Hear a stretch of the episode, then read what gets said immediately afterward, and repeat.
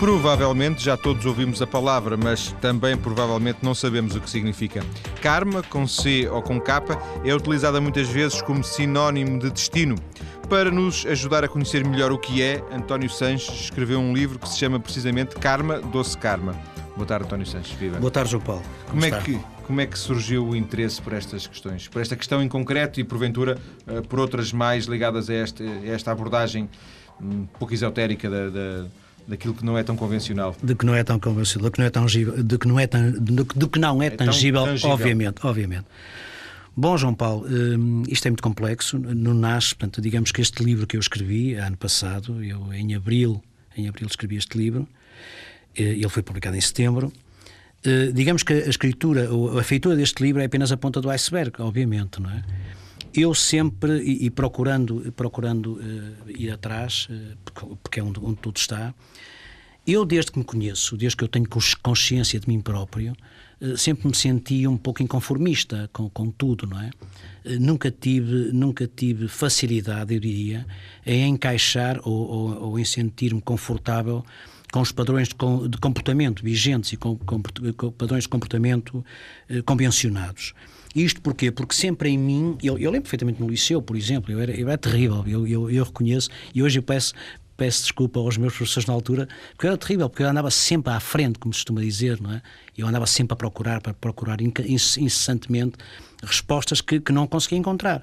E não sei bem porquê, nós não sabemos bem porquê, ou porque, porque é que a nossa vida é assim tocada, digamos, não é? Mas pronto, eu sempre. Eu sempre... música de inquietação, inquietação, é só inquietação. É, é só inquietação, verdade. E a minha vida é um bocado exemplo disso. É um bocado exemplo disso. Eu sempre fui extremamente rebelde, não é? Sempre fui eh, realmente nunca, nunca não, não alinhado, sempre fui não alinhado. Não sei porquê, e eu procurava respostas que eu não conseguia encontrar. E respostas de todo o tipo, não é? particularmente respostas uh, a este nível de, de, satisfação interior, aquilo que eu poderia chamar de satisfação interior, não é? Eh, o Rick Warren, que é, que é, um sujeito extraordinário, que, que ele é um tipo muito simples, e eu curiosamente tenho, tenho visto coisas dele. O Rick Warren é, é, um pastor evangelista, como há muitos, obviamente, nos Estados Unidos. Eh, nós cá em Portugal, eu digo eh, cá em Portugal, nós dedicamos a ter clubes de futebol e, e partidos políticos, eles lá nos Estados Unidos parece que se dedicam só a esta história das igrejas, não é? O, o, acontece também na, na, América do Sul, portanto, no Brasil. Sim, são, é, são milhares. São milhares, pá, é verdade.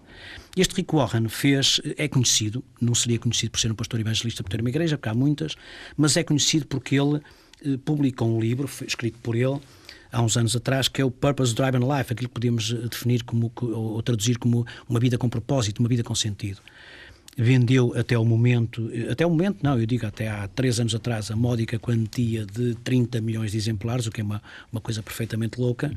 E então o, o Rick Warren, eh, ele é um tipo muito simples, é um tipo extraordinário, eu tenho visto coisas dele, palestras dele, particularmente no TED.com, não sei se o João Paulo conhece, eh, é um site, é um site extraordinário, para mim é extremamente motivador. TED, e depois posso falar sobre, sobre o TED, não, não vou, não vou descentrar-me. E então o, o Rick Warren diz que o vazio espiritual, uma das coisas que ele diz que é o vazio espiritual é uma doença universal. Sem sombra de dúvida, eu acredito cada vez mais nisso. Não é? E então o que é que ele diz também é que todas estas questões, eh, que eu diria basilares e básicas e primárias que são, e que todos nós, de alguma forma, em, alguma vez nos, nos, colocamos a nós próprios, que são quem eu sou, o que é que eu faço, de onde é que eu vim, se é que eu vim de algum lado, por onde é que eu vou, se é que eu vou para algum lado, todas estas questões já não são questões puramente metafísicas ou questões religiosas, mas que são, são questões do dia a dia. E nós sentimos isso, andamos na rua uh, e sentimos isso, quer dizer, toda a gente cada vez mais se interroga, não é? O que é que eu faço? O que é isto? Que é a minha vida? De tal forma, eu diria quase também, de tal forma a vida das pessoas se tornou um perfeito marasmo, um Ainda perfeito que a caos. religião estivesse, estivesse formatada para nos dar essas respostas. Obviamente, obviamente. Nós também lá chegaremos. Qual é a questão? A questão é que, realmente, porquê é que o Rick Warren diz isto? Que o vazio espiritual é uma doença universal curiosamente, isto, isto, parece paradoxal ou parece um contrassenso, porque, como o João Paulo muito bem diz, nunca como hoje, e, e, nós em Portugal já estamos a ser, digamos, entre aspas, eu diria, vítimas disso. Eu digo entre aspas porque, porque não, quero, não quero eh, conotar de forma negativa. Sim. Eh, nós, eh, nunca como hoje, nós seres humanos, eu quase diria, pronto, vamos, vamos simplificar a, a história assim. Nós seres humanos, neste planeta, temos uma profusão de credos, de crenças religiosas, de, de, de teorias uh, esotéricas. Nunca a oferta foi tão grande. Nunca a oferta foi tão grande. E então, se a oferta é, é tão grande, porquê é que a procura continua? Não é? Porquê é que o homem não está satisfeito? Não está satisfeito exatamente por todas essas crenças, todos esses credos, uh, falham por algum motivo. Não, não experienciam este vazio espiritual. De alguma forma, se eu interpretei bem, e para avançar um passo, o António Santos também, de alguma forma, eh, procurou respostas nestes credos mais ou menos convencionais Sim, e não encontrou, e, e, a sua, e, a sua, procura continuou. Sem sombra de dúvida. Eu lembro-me, eu fui um católico praticante juventude, de, de, da juventude estudante, pá, juventude estudantil católica, um dirigente. Bom, eu, ok, andei em todas. Fui budista, fui Bahá'í, eu fui a todas, não é? Porque realmente queria uma resposta, queria uma resposta que não, que não me chegava. Eh, como eu dizia há bocadinho, o João Paulo falava, o João Paulo dizia-me, claro que eu picava, digamos, passa a expressão, eu picava em cada uma destas crenças, em cada um destes credos, em cada uma destas teorias, picava alguma coisa que a mim fazia sentido, mas tudo o resto eh, eh, se desmoronava, tudo o resto não me dava credibilidade, não me era fiável, não é? Por isso é que, e eu lembro-me, em 1970, há 30 anos, há 30 anos, há 32 ou 33 anos, eu conheci um, um, um mestre indiano, Prem Rawat, um tipo extremamente simples, uh, e eu sou discípulo desse, desse, desse mestre há 30 anos. Uh, sou discípulo com uma relação fantástica, porque não há, não há uma relação uh, ortodoxa, ou, portanto, clássica de, de mestre-discípulo. Não, o, o Prem Rawat ensinou-me quatro técnicas para meditar e é isso que eu faço, de forma muito simples. E o Prem Rawat realmente nesse aspecto é extremamente simples e claro e objetivo, que é, é pegar ou largar olha, eu tenho quatro técnicas que te podem ajudar a crescer interiormente. Se tu te sentes satisfeito, tudo bem. Se não te sentes satisfeito, larga. Esse contacto alterou a sua vida? Profundamente, profundamente. Se bem que as repercussões desta alteração, muito mais tarde, é que começaram a fazer sentido. E eu explico-lhe porquê. Porque também, o que é que acontece? Uma das pedras basilares do, do, do, pensamento do Prem Rabat, se é que se pode chamar pensamento. O, o Prem Rabat diz claramente, e, e na altura eu lembro-me, diz claramente que não deixes lugar na, na, na, na, tua mente, não deixes lugar para dúvida na tua mente. Isso é fundamental. E eu acho que isto é, é importante e, e, realmente, desde que eu tive conhecimento da existência do Prem Rabat e desde que eu aprendi as técnicas com ele, manteve-se. Portanto, esta busca, esta, esta, esta necessidade de comatar ou de, de, de retirar as dúvidas da minha mente manteve-se. Eu quase diria que tenho tido, de, ao, ao, longo do meu percurso de vida, uma, uma quase obsessão por, por, por, encontrar respostas. Porque eu também acredito que tudo se deve ser, e, e lá está, esta, esta eu penso que é, é, a postura que nós devemos ter mais correta em relação, em relação ao, ao planeta, em relação àquilo que estamos a fazer aqui nesta vida. Nós devemos ter, eu quase diria, nós temos o direito quase a obrigação de questionar tudo e mais alguma coisa. Nada nos deve ser imposto, mas rigorosamente nada. Porque senão não vamos ser honestos, não vamos eh, conseguir ser honestos. E há um percurso de 30 anos, é isso nesta procura mais uh, esotérica de, de Sim, respostas? digamos, digamos que eu, se calhar, sem ter consciência, quando chego ao Prémio Rabat, há 30 anos atrás, eu estava desesperado, num beco sem saída. O Prémio Rabat, para mim, é uma tábua de salvação, ok? Para mim, o Prémio Rabat faz-me ver muita coisa e, a partir daí, tudo muda tudo muda. Curiosamente, eu, eu continuei a embradar por, por outras áreas, eh, obviamente, e, como o João Paulo sabe, eu estive ligado durante muitos anos ao espetáculo, à produção de eventos, estive ligado à iluminação arquitetural, à iluminação robotizada. Eh, bom, eu, eu mexo-me em muitas áreas, não é? Faço páginas web, escrevi um livro ano passado, continuo a escrever, já tenho, já tenho eh, preparado um outro, um outro livro que é um romance que espero que seja publicado dentro em breve e continuo a escrever. Mas o que é que acontece? Portanto, eh, digamos que de há 4, 5 anos, eu situo para aí 4, 5 anos, balizo aí, de há 4, 5 anos esta parte, eh, as coisas começam eh, a mexer demasiado comigo. Eu digo demasiado porque é, é, foi, tem sido realmente muito violento, não é? Esta procura incessante, quer dizer, cada vez se, cada vez se agudiza mais.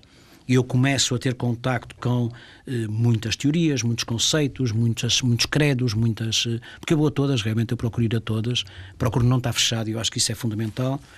E então eu tenho, penso eu, penso eu, eu tenho, digamos, durante este tempo evoluído, evoluído, tenho aprendido muito, obviamente que tenho aprendido muito, tenho tido muitos dissabores, obviamente, porque não é fácil. O Fernando Pessoa diz que a felicidade exige valentia, é verdade, não é fácil eh, nós descobrirmos o nosso próprio interior, não é? É muito complicado, porque nós somos um ser complexo, não é? Nós somos um ser complexo. O António Santos falou no livro. Uh, o livro surge com um objetivo concreto de dar uma determinada resposta para algo que o António Santos percebeu que, que não existia, ou também surge como um objetivo em si próprio? Olha, uh, João Paulo, vamos situar, vamos situar realmente a feitura deste livro, ou, ou como é que acontece este livro. Eu no prefácio falo disso. Este livro nasce porque eu, na altura, portanto, ano passado, primeiro, eu estava, eu estava um bocado eh, revoltado, digamos entre aspas, é o, é o termo, eu estava revoltado contra esta inevitabilidade do karma, de que toda a gente me falava, ok? Porque eu achava eh, pernicioso, achava, achava, achava maquiavélico, portanto, toda esta. E podemos falar depois mais à frente sobre o karma de forma muito mais aberta, não é? E muito mais profunda. Mas eu achava que isto era, que isto era, era hum, pernicioso, realmente, esta inevitabilidade do karma marcar as nossas vidas. Hum, e depois também, curiosamente, porque lá está, nada, nada, nada se pode, nada se pode analisar de per si, portanto, tudo está ligado. Eu, na altura, tinha lido tudo que havia para ler sobre Brian Weiss. Uh, e Brian Weiss, como, como sabe, de, o, João Paulo teve aqui há pouco tempo o, o Alberto Lopes, que é, é, um, é, um, dos tipos uh, que mais sabe de terapias regressivas, neste país, obviamente, e que mais pratica. O Brian Weiss é uh, a pessoa que, digamos, mediatizou a, a regressão apesar de eu depois ter descoberto, obviamente, porque fui pesquisando, de que já há 40 anos existe na Universidade de Virgínia um departamento na Universidade de Virgínia existe um departamento que é o departamento de personalidade que há 40 anos se dedicam exclusivamente a experiências quase morte e uh, a casos de reencarnação. De reencarnação. Quem fundou foi o Ian Stevens, entretanto morreu, e é o Jim Tucker que está à frente desse departamento. Um trabalho extraordinário. Um trabalho por todo o mundo, um trabalho extraordinário. Mas eu dizia-lhe então, para não fugir, eh, eu estava, eh, digo, ano passado, revoltado com toda esta inevitabilidade do karma, com toda esta fatalidade, com o karma fatalista a marcar as nossas vidas, a condicionar-nos. E eu sempre acreditei que nós nascemos, eu na contracapa do livro falo disso, eh, sempre acreditei que nós nascemos para ser felizes fundamentalmente para, para, para usufruir deste planeta, para usufruir de tudo aquilo que nos é dado. E fundamentalmente eu, eu gosto de ser feliz, eu gosto de estar bem, eu gosto de, de estar alegre, contente, isso é que eu acho que é importante. Eu sempre procurei eh, primar as relações amistosas entre as pessoas, entre os seres, e, e, e, sempre me desviei um bocadinho de toda, de toda aquela tendência maquiavélica de intriga, de, de, de, de, me tentar superiorizar. Não, ok. Eu acho que o mundo tem que ser assim. Nós nascemos para ser felizes. E foi por isso que eu, revoltado, revoltado diria, foi por isso que um sábado de manhã eu me levantei com esta ideia muito clara na minha cabeça: António, vai escrever um livro. E eu tinha, e, e é por isso, é curioso que eu vou-lhe contar este pormenor, eu tinha na minha cabeça claramente o título do livro, eu tinha a capa do livro, o conteúdo eu não tinha muito bem, não sabia muito bem o que é que ia ser o, o conteúdo, não é? O conteúdo foi-me surgindo ao longo dos dias, fui ajudado de vez em quando, uma pessoa que eu gosto muito, obviamente, estava ao meu lado e ajudava-me, e então nós começamos no computador e eu, eu bati, comecei. Ao fim de 15 dias, o livro também não é muito grande, como vê. Uh, o livro é manifesto, fundamentalmente é um manifesto, é uma revolta, é um ensaio, e o livro estava pronto. A capa e o título não têm nada a ver com aquilo que eu idealizei, obviamente, com aquilo que eu vi nesse sábado, não é? E porquê? Porque, como vê, a capa é, chama, o, o título do livro é Karma Doce Karma, tem uma capa muito bonita, com uma, uma cor flor. muito bonita, uma flor, dizem que é a flor do karma. Esta cor dizem que é uma cor muito interessante, porque é a, cor da cura. Ok, pronto. É um, Não era nada disto. É um roxo. É um roxo, é um roxo, exatamente. É um roxo muito, muito bonito. Bonito, é verdade. A capa que eu idealizei era preta, totalmente preta, letras amarelas, letras grandes amarelas, e dizia maldito karma. Bom, isto não é, é nada. É o contrário. É o contrário, completamente. Mas entenda, quer dizer, era exatamente isso que eu senti em relação ao karma. O que eu sinto em relação ao karma é exatamente isso: é que o karma é maldito. Que me perdoem os puristas, não, os defensores. Então o título é, conceito... é uma provocação. Este título de Karma Doce Karma? Não, eh, se calhar é uma provocação, é uma sugestão para a editora. Eu descobri que, que, a pessoa responsável pela, editora, pela edição pá, deste livro é terapeuta de yoga do riso, portanto, e ela fazia-lhe confusão que este, esta palavra fosse usada, não é? Porque sabe que nos meios esotéricos, dos quais eu tento fugir, obviamente, nos meios esotéricos o maldito é realmente maldito. E não, para mim é só uma palavra, não é? Sim. Só para fecharmos esta, okay. esta, esta primeira parte, depois vamos já voltar à conversa, uhum. mas para fecharmos esta primeira parte, recorda-se em que momento um, ouviu falar pela primeira vez de karma? Ao longo do seu percurso de, de busca? Olha, quando eu estive, quando eu estive ligado. Em Portugal há 30 anos não se falava de karma, penso eu, não é? Uh, Pelo menos no dia a dia. Não, no dia a dia não, obviamente. Eu, eh, fruto, como lhe disse, da minha pesquisa, da minha procura, da minha, da minha, da minha busca, como estive ligado ao budismo, como estive ligado e à Febai, sim. sim, aí falei, ouvi falar do karma, obviamente. Não com a conotação que depois eh, posteriormente eh, me foi apresentado, não é? Mas para, eh, talvez para os budistas o karma seja mesmo muito importante, é isso? O karma é importante, eh, não com esta conotação negativa, fatalista, que nós lhe damos neste mundo ocidental, digamos, não é? Portanto, são e dois, que nós banalizamos. São dois conceitos diferentes. Conceitos completamente diferentes. Nós vamos uh, desenvolver. Aliás, o karma. Sim, não, não, à vontade. O karma é uma palavra uh, sânscrito, portanto, sânscrita, que, que diz. Uh, a tradução é exatamente a ação. O karma quer dizer exatamente a ação, não é? Agir, ação. alguma coisa que nós façamos. Agir, exatamente. Quer dizer, nós temos que agir permanentemente, obviamente. Não é? Só para. É só é mesmo um esclarecimento rápido. Uhum. Um, Diz-se, lê-se com facilidade na internet que esta ideia do karma foi muito recuperada com aqueles movimentos New Age da década de 60, de 70 e que esta, estas, estas terapias mais abrangentes, mais holísticas, uh, também nesse tipo de, de, correntes de expressão se encontra a palavra karma? Ou, eh, mesmo, ou, ou, os fundamentos estão mesmo aí nos hindus, nos, nos Os fundamentos nos estão nos hindus. Os fundamentos estão nos hindus, exatamente. Depois, claro que os espíritas uh, aproveitam um bocado isso, portanto, os espíritas tentam trazer o karma, o conceito de karma para, para, para, para a crença, obviamente, para, para o credo deles, é? para, para a profecia deles, mas de forma adulterada, eu sinto, eu sinto. Porque é, é como lhe digo, este conceito é aproveitado por quem quer dele tirar proveito. Aliás, a Clara de Almeida que fez o favor e fez o prefácio, não é? O prefácio deste livro diz que o castigo e a culpa foram inventados por quem queria dominar. Portanto, e penso que aí está tudo dito, não é? Vamos então eh, continuar a conversa daqui a alguns minutos. Vamos eh, desenvolver esta ideia de karma e perceber porque é que o António Sanches, o nosso convidado, tem desta tem, tem deste karma uma ideia eh, negativa que, que ele quis retratar e vamos perceber se essa ideia ou não foi retratada no livro. Até já. E voltamos para continuar a conversar com António Sanches, o autor do livro Karma, Doce Karma, convidado do programa de hoje, eh, que está em estúdio para nos explicar, ajudar a compreender esta ideia de karma. Ele já nos disse, a fechar a primeira parte, que o livro, eh, o tal livro que se chama Karma, Doce Karma, que ele escreveu há algum tempo, eh, era para ter um título bem mais, não sei, curioso, bem mais, bem mais revelador, apesar de tudo, que seria Maldito Karma. Porquê, António Sanches? Porque o karma é uma fatalidade, é isso? Não, exatamente, exatamente, João Paulo, porque o karma, em meu entender, obviamente, eu coloco sempre esta ressalva porque, porque são as minhas opiniões, não é? Claro. São as minhas opiniões muito próprias, fruto da minha experiência, fruto daquilo que eu sinto, que isso é que é importante. Tudo aquilo que, todos os conceitos que, com os quais eu me sinto confortável, Uh, servem para mim. E aqueles com quem não me sinto confortável, eu procuro escapulizá-los para ver onde é que, onde é que está o, o ponto de desencontro, digamos, com, com, o desconforto.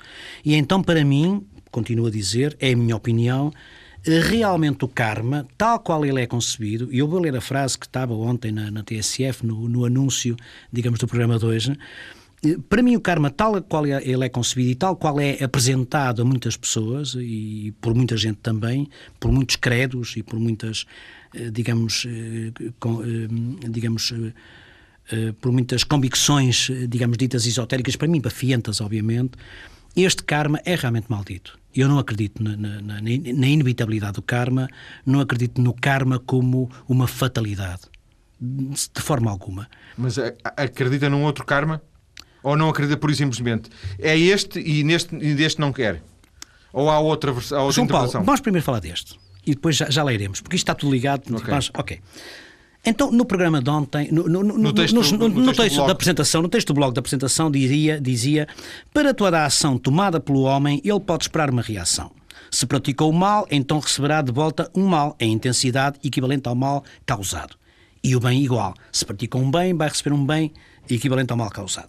Ora bom, nós vamos tentar desmontar isto muito rapidamente, porque o tempo, o tempo urge, obviamente o tempo não é demais. Ó oh, oh, oh, João Paulo, esta ideia para mim é perversa, porque, entenda, Vox Populi, o que é que nós vemos aí na rua? Toda a gente diz que chatice, mas aquele tipo pá, que não merecia, aquele tipo que é um, é um pobre coitado, é um pobre diabo, tudo lhe cai em cima, azares em cima de azares. Então eu digo, onde é que está o karma? Então se ele é boa pessoa, ok? Se ele é boa pessoa, se ele nunca fez mal a ninguém, porquê é que ele tem tanto azar, digamos, na vida? Então digamos que aqui, neste caso, a lei do karma não está a ser aplicada. Porque Sim. se ele faz bem, se ele é boa pessoa, se ele não faz mal a uma mosca, como se diz também para um português, então ele deveria ter só coisas boas na vida dele. Não é, não é assim. E, e também, também... diz o contrário. Também diz o contrário. E o contrário, exatamente. Tipo é um sacana, mas, é um sacana, mas agora tem... E impunidade total ao João Paulo. Está a ver a ideia. Portanto, é, é, isso, é isso que eu acho que é importante reter. Dizer, impunidade total. Aquele tipo é um sacana, é um bandido, pá.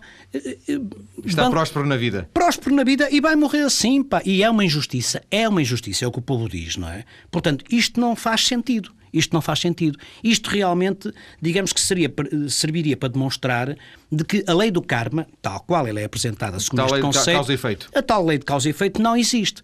E mais, mas vamos então mais longe, que é, imagine, vamos simular. Eu, António, pego numa pistola e dou um tiro numa pessoa e mato essa pessoa. Então, segundo esta lei do karma, alguém um dia vai ter que me matar. Nos Estados Unidos, porventura, é, fazem. É, Bom, mas isso acontece olho, todos os dias. Olho por olho, olho, por olho dentro não, por dentro. É aquela questão, precisamente, é verdade. quem mata depois é, também, tem, também morre. Quem com ferros mata, com ferros morre, como diz o povo. É uma coisa da lei de talião, não é? Qualquer coisa. Da lei de talião, exatamente. Mas, ó João Paulo, mas não é assim.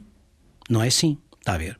Mas mesmo que fosse assim, entenda. Ah, okay. E não é assim, porque deixa-me só fazer um parênteses agora estava a pensar claro. em voz alta, que é, mesmo nos Estados Unidos, se a pessoa nunca for apanhada, eh, portanto, não, acabará morrer de doença ou de velhice ou atropelado, se calhar. Exatamente. Mas não, porventura. Pronto, e a lei do karma não se cumpre. Pronto, a lei do karma não se cumpre. Mas vamos, vamos reter aqui neste aspecto que eu acho que é importante, ou nesta simulação que é, se eu dou um tiro em alguém, supostamente, segundo esta lei do karma, segundo esta lei do karma, alguém vai ter que me dar um tiro.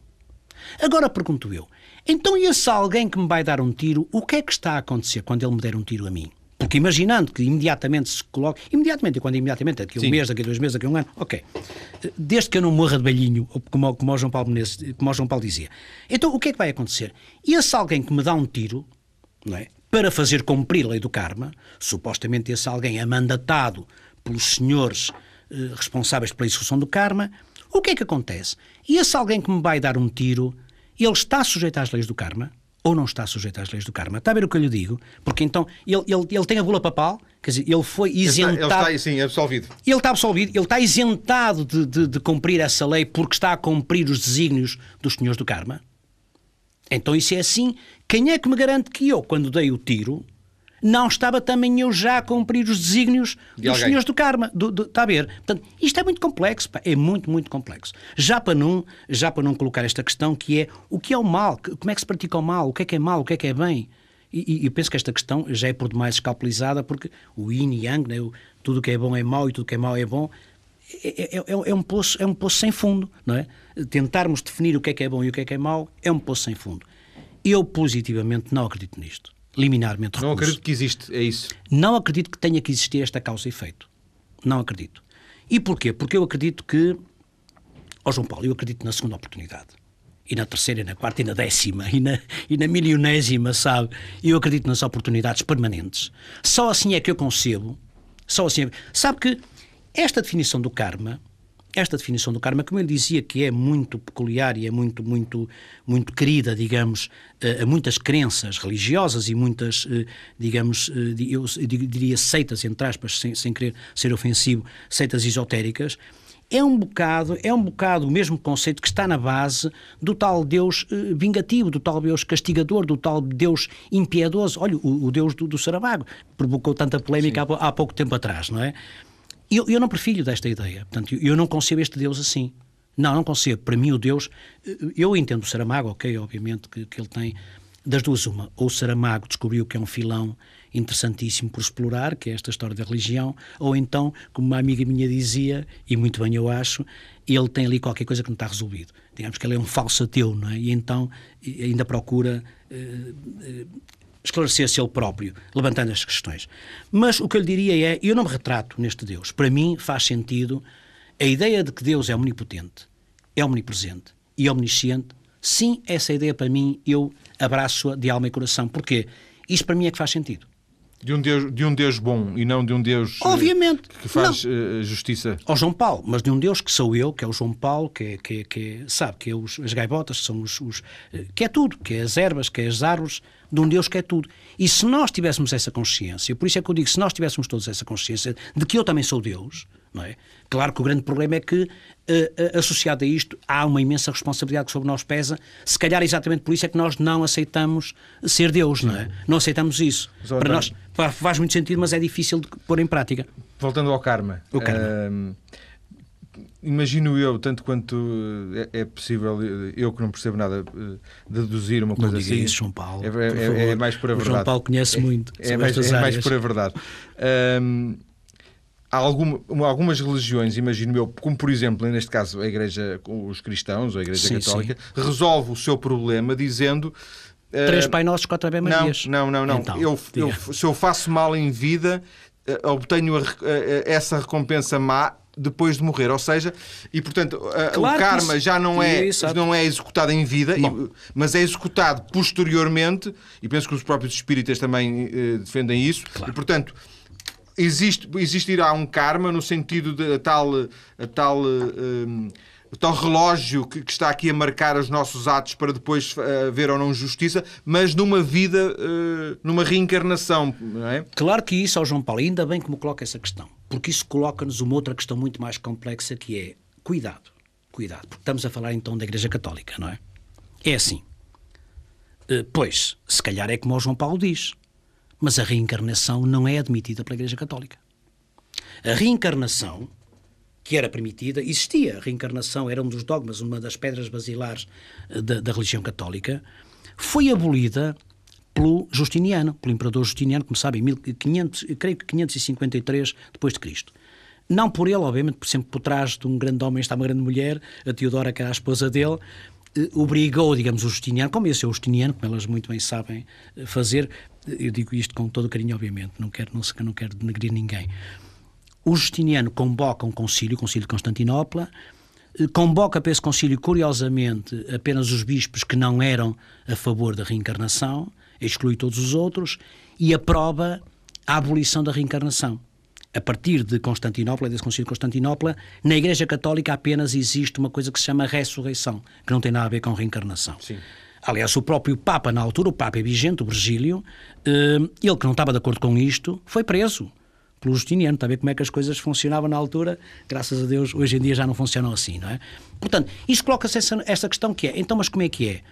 Eh, será que nós vamos pagar numa outra vida? Mas então, se a Igreja Católica não admite a reencarnação, como é que isto funciona? Está a ver a ideia? Depois se, se junta a outra questão que estava a dizer quando eu interrompi, que é Diga. a tal possibilidade de absolvição, de perdão. Claro. Portanto, depois também é, é, é, é duvidoso como é, que, como é que esse karma é ou não eficaz, ou é quem evidente. é que controla o karma, não é? é? Se é realmente a, a, um todo-poderoso que, que está a tomar nota daquilo que nós fazemos que ou não, não Com certeza que sim. O que eu lhe quero dizer é o seguinte, João Paulo. Eu acredito piamente, aquilo que eu dizia há bocado, a Clara Almeida diz claramente que o castigo e a culpa, eu acredito que foram inventados por quem quer dominar. Portanto, e nós, eu acho que nós estamos fartos de toda esta história, de toda esta de manipulação, de toda esta, de todo este domínio, não é? Eh, eu penso, eu acredito em duas coisas básicas que são, eu acredito que nós nascemos apenas para realmente nos conhecermos a nós próprios, conhecermos o nosso interior, conhecermos quem realmente nós somos e por inerência deste nosso conhecimento sermos felizes. Portanto, e eu, a, a, a pedra basilar de, de, de, da minha convicção é esta: nós nascemos mesmo para sermos felizes. E se nós nos conhecermos, nós sabemos exato. Karma, ok, vamos simplificar de alguma forma que é. Para mim, karma é, é, é, uma, é uma questão de atitude, é um problema de atitude. Se nós estivermos em perfeita sintonia, em perfeita consonância, e eu acredito que se nós quisermos, nós estamos sempre. Nós temos perfeita consciência sempre, a cada segundo, de quando é que estamos a errar e de quando é que nós estamos a errar. A errar connosco próprios, entende? Porque não é, não é pelos outros, não é pelos padrões que são estabelecidos, porque padrões mudam-se. As normas mudam-se, as regras mudam-se. O que hoje é aceitável amanhã não é e vice-versa, não é? Portanto, eu acho que a pedra de basilar, a pedra de toque tem que ser posta aqui, que é eu tenho que estar em sintonia com aquilo que eu sou realmente no meu interior. Com a minha ética. Com a minha ética. A minha ética que não é ditada por ninguém, tenho que ser eu a defini-la. É evidente que nós, estamos, eh, nós somos seis em relação, obviamente que sim, a história do, do efeito borboleta, claro, não é? Eh, a minha ética, pois, se calhar o Al Capone, lá está a velha questão, o Al Capone teria a sua ética, não é? E, e, não era nada agradável, Sim. pelos vistos, não é? E, e o há, próprio Hitler teria a sua ética. Quem, há, há, quem defenda a poligamia como fazendo parte da sua ética e quem reprima a poligamia, por exemplo, é um exemplo é de, de, daquilo que é verdade para uns pode não ser verdade para mas outros. Mas por isso é? é que eu digo, sim, mas as verdades não são verdade. Uma coisa são as verdades, outra coisa é a verdade, não é? Uh, por isso é que eu acho que o mais importante é realmente nós descobrirmos quem é que nós somos. E este percurso é complicado, é difícil, eu reconheço que sim. Sem, sem, sem uh, querer uh, sair muito da, da, do tema que nos trouxe hoje aqui, para si, quando alguém diz é o meu karma ou que, que, que, tristeza do meu karma ou qualquer coisa, é sempre um certo, uma, uma, certa ideia de fatalidade. O António Sanches apetece-lhe dizer esquece isso porque karma não esse, não te preocupes com isso, que isso não existe. O Chico Xavier, o Chico Xavier, que é um espírita, uh, que me conhece, e pronto, lá está. Sim, esse conheço. Conhece, não é? Okay. O Chico Xavier diz uma, tem uma frase bonita que é: Embora ninguém possa voltar atrás e fazer um novo começo, isto é muito brasileiro, mas embora ninguém, eu vou repetir, embora ninguém possa voltar atrás e fazer um novo começo, todos nós podemos começar agora e encontrar um novo fim. E eu penso que é isso. A tónica de vida é exatamente essa, sabe? Quando alguém diz é o meu karma, é o meu karma, não, não é o meu karma. A nós é-nos dada todos os dias a possibilidade, a cada segundo que passa, é-nos dada a possibilidade de nós, eu diria, retificarmos, de nós acertarmos agulhas. É-nos dada essa possibilidade. E eu acredito piamente nisso. Um recomeço a cada instante? Um recomeço a cada instante. É nisso que eu acredito. Porque senão não faria sentido este Deus misericordioso. Senão não faria sentido, como eu lhe digo, a segunda oportunidade, a segunda oportunidade, e a terceira, e a quarta e a décima. Todas e mais alguma. O António estudou, e, e falámos muito levemente, queria só uh, suscitar essa questão agora. O António estudou. Uh, esta, esta ideia de karma nos hindus, se calhar no, no, nos budistas. É mais leve, obviamente. É, é, é mais é, leve. Não, não, é a mesma coisa. Não é pesada, não é pesada, não é fatalista, não é? Uh, o, o, os hindus preocupam-se, obviamente, mas uh, os hindus preocupam-se em melhorar a sua vida interior, não é? E procuram reformular sempre toda a sua atuação, lá está, a ação, em função daquilo que é o, o seu interior. Portanto, é, é, é, é, sem, é, sem sombra de dúvida muito mais light. Apesar de eu continuar a não, não perfilhar muito, não defendo muito esta ideia de karma. Mesmo nesse, nessas... Mesmo, exatamente. Eu acredito que Deus é misericordioso, que Deus é, é, é grande. O Terre Chardin é um, é um problema de postura. O Terre Chardin, que é um padre jesuíta, filósofo francês, entretanto já morreu, obviamente, foi excomungado pela Igreja, mas por outras questões, ele tinha uma frase extraordinária que é: Nós somos seres espirituais a vivenciar uma experiência humana. Entende? E, e penso que está tudo dito. Quer dizer, eu acho que nós invertemos tudo sempre. Se nós tivermos esta visão de que somos seres espirituais, de que somos seres elevados e transcendentes, toda a nossa vida, digamos, material, eh, toda a nossa vida terrena, se torna simplificada, se simplifica.